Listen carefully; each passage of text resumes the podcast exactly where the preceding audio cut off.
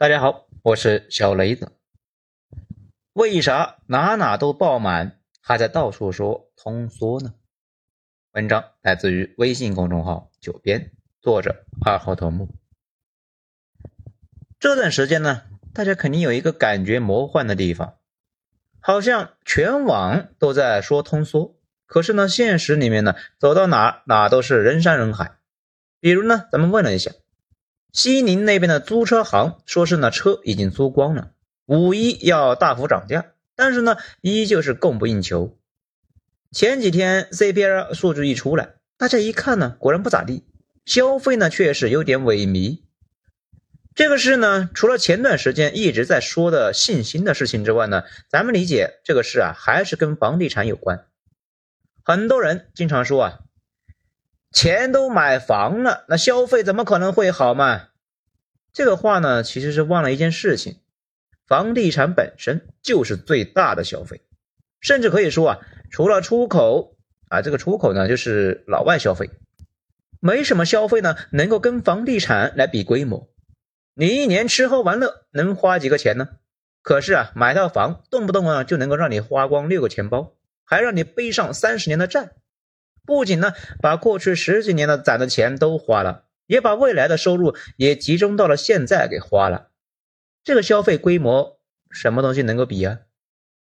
而且老生常谈的事情，你买房并不是买了一个钢筋水泥壳子，而是呢带动着上下游一堆的产业，比如建筑、家电、装修等等等等。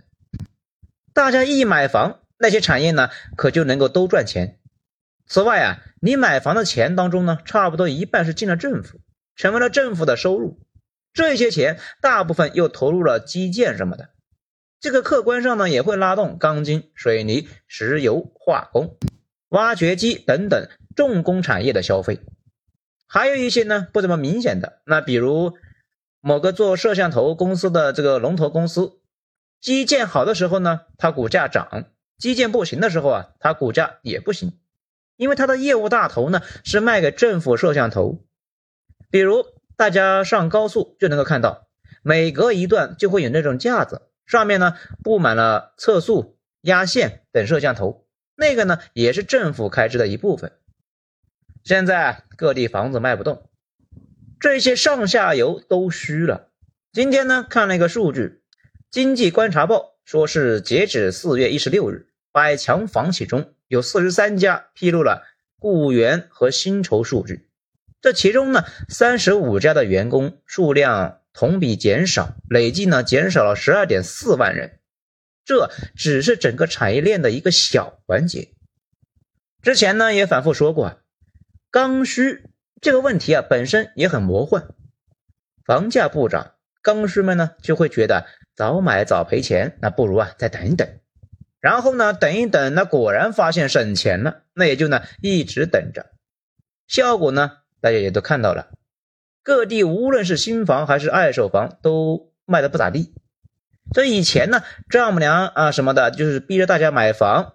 现在呢，随着舔狗们的一个觉醒，一些人呢就下定决心不结婚不追妹子，丈母娘的心态呢也变了。现在呢，大部分丈母娘最担心的那不是房子的事情。而是呢，有一个靠谱的啊，就嫁了吧。只要人靠谱，房子的事情呢再说啊。不行的话，那自己搭也行呐。日常吃喝玩乐，对于普通老百姓来说呢，开支占比那是很低的。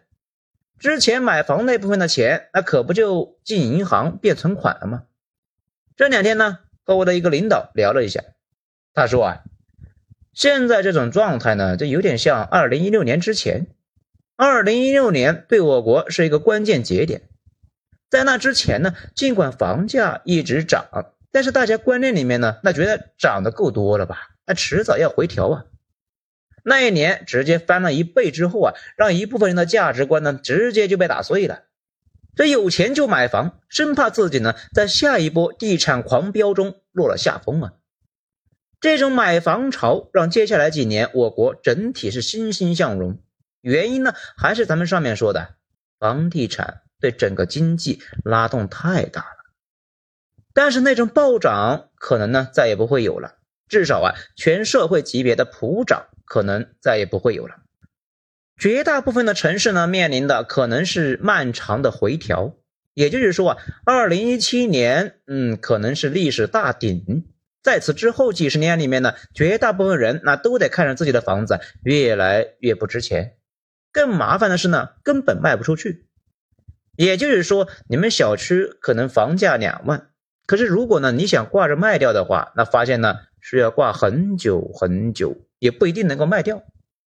此外，正如全国有钱人，那可能呢都会向一线集聚。每个城市的老百姓呢，想改善，都会向特定的几个楼盘来聚集，效果呢，就是除了一线，其他地方呢，可能都在长期阴跌，其他地方的跌也不是所谓的都跌，可能有些小区呢，就一直死扛着，剩下的呢，一直跌。这个过程中呢，损失的那还不只是房价，而是财富效应。在以前，经常说资产三百万。这并不一定呢，是你的家啊，真的能够拿出来三百万的现金，而是说啊，如果把这个房子卖了，那就有三百万。既然有这么多钱，大家下个馆子什么的，那也就没什么压力啊。但是随着今后资产的萎缩，可能身价从三百慢慢的就变成了两百，这又变成了一百。伴随着这种贬值的，那还有心态，进一步呢影响消费决策。也就是说。随着房地产趋势的改变呢，可能会有一波对社会观念的重塑。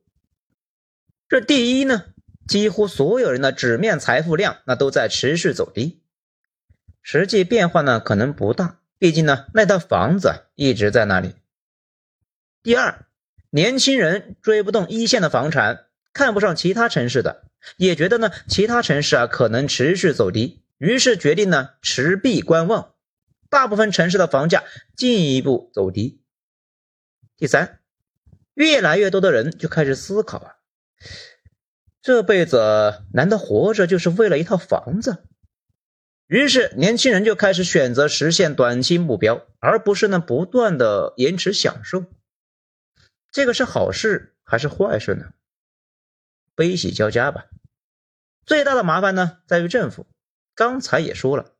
你买房子花的钱很大一部分是进了政府财政，如果房子卖不出去，政府呢肯定就缺钱嘛，很多项目呢那就没法展开，甚至呢还得裁员来保持收支平衡。这段时间有些省份呢已经开始裁掉编外人员，公务员的奖金那也是大幅减少，就是这种平衡收支的努力啊。而且很多城市的基建那也扩张不动了。那些没有地铁的城市，今后想建的话，那可能就比较难了。土木老哥们的处境呢，那进一步走弱，因为项目变少，利润丰厚的项目呢变得更少。如果大家不再整天想着买房升值，房子呢那也就升不动了，还会下跌。这个世界好像就是这样，当大家不再做舔狗了，被舔的那个东西呢，立刻就掉头向下。大家呢不再整天想着买房，慢慢的呢存款多了，其他消费开支长期看应该是能够起来的。这多出来的这部分钱，那可能就投向了满足日常需求的领域，比如旅游，比如汽车，再比如呢日常电子消费品。我们经常不是说产业升级吗？其实啊，能升级的产业绝大部分都集中在日常消费品这个领域。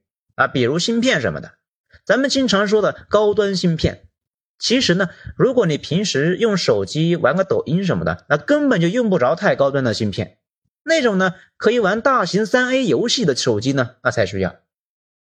这些升级并不是国家使劲投资那就完事了，更关键的是大家得花钱支持消费，那才是创新真正的发动机呀。如果创新卖不出去，很快就夭折了。很明显的呢，还有新能源车，所有人都知道重要。可是呢，如果大家不花钱支持的话，很快那几家呢就全完了。以前的钱买了房，拿啥去支持那些新科技呢？今后房地产走弱，大家呢不再把买房当成一第一件大事，反而房价会缓慢下降。到时候呢，大家就可以腾出更多的钱干别的。最明显的就是汽车，如果不出意外的话，随着汽车不断降价，中国将来的年轻人呢不一定有房，但是啊，确定的是人人都有车。有钱开越野，没钱开五菱，都可以呢带你跋山涉水，再把你带回来。一旦有了车，又可以带动很多产业。比如我们最近不是在西北大环线溜达吗？这边的很多景点以前是连个村都算不上，简直就是化外之地。但是随着私家车和自驾游的兴起，那边呢也有了相当的旅游产业。不出意外，今后西北啊可以靠能源和旅游业来振兴了。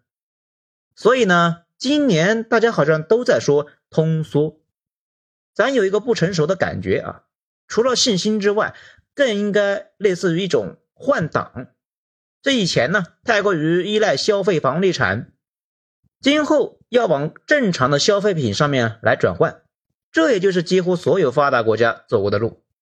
基建时代叠加房地产经济高歌猛进，等到该建的呢都建完了，慢慢的恢复到了百分之三左右的增速，经济呢也不再指望房地产，主要靠日常的消费品来推动。但是房地产之外的消费品呢，实在是没有办法跟房地产比啊，所以就呈现出了一种。似乎呢，烈火烹油，全国各地景区爆满，但是啊，整体呢却不咋地。这个效果跟之前那种呢花大钱来相比啊，现在这些爆满啊都是小钱。为什么央行发了那么多钱，市场毫无反应呢？也不复杂，银行的钱都是贷款，那现在老百姓的这些日常开销呢，根本就不需要贷款。这听过贷款买房的，那确实呢没怎么听过啊贷款旅游的，所以啊那些钱进不了消费体系，只有房地产才需要那么多贷款。不过这种呢花小钱，明显呢要健康的多，而且呢可以迭代，可以进化，可以升级。最明显的就是这两年兴起的无人机，如果不是这两年兴起的户外风潮。很难想象，在北京这样六环内不准放无人机的城市，怎么会有那么多人买无人机？不要小看户外呀，在发达国家这是一个大生意，甚至呢可以是支柱产业。很多家庭呢全年最大的开销都花在了全家一起出去玩。不出意外呢，新生代年轻人将来的开支大头，那也是每年出去玩。另外呢，这两天热议的淄博烧烤。很有可能是国内旅游业走向正规化的征兆，因为很多城市呢，所谓的转型的唯一的出路呢，就是旅游业，尤其是北方，越来越多的城市会加入“谁砸城市口碑，就砸谁的锅”这个行列。这种竞争呢，会让我们的旅游业呢更加兴旺，也更加健康，进一步呢会催生出大量的工作岗位，也会提升大家的旅游出行次数。旅游兴起呢，那绝对是好事，说明大家心情不错，而且呢有余钱。没有任何一个国家经济科技很强，老百姓呢却苦大仇深的那种状态呀，也不可持续。至于一直说的信心，咱们之前也说了，本质是周期，大家呢也都知道这两年发生了啥啊，打击了大家的信心。等到全社会意识到这个问题呢，做一些调整，这慢慢的信心又回来了。这种周期性的波动呢，在我们历史上屡见不鲜。我们能挺过各种麻烦，主要呢也是决策跟着周期走，周期呢又影响决策。如今的这种换挡，短期之内啊很痛苦的。比如房地产相关的产业呢，正在挤出人力，新产业还没有发力。新能源尽管不错，但是啊，国产新能源出口啊实在是没法干，现在依旧是在内部卷，所以大学生就业也比较难。不过，金落万物生，消费产业呢，那才是真正的可持续战略，只能够是慢慢的熬过去。好，谢谢大家收听，本章就到这里。我是小雷子，喜欢的话，请大家给个五星评价，咱们下章再说。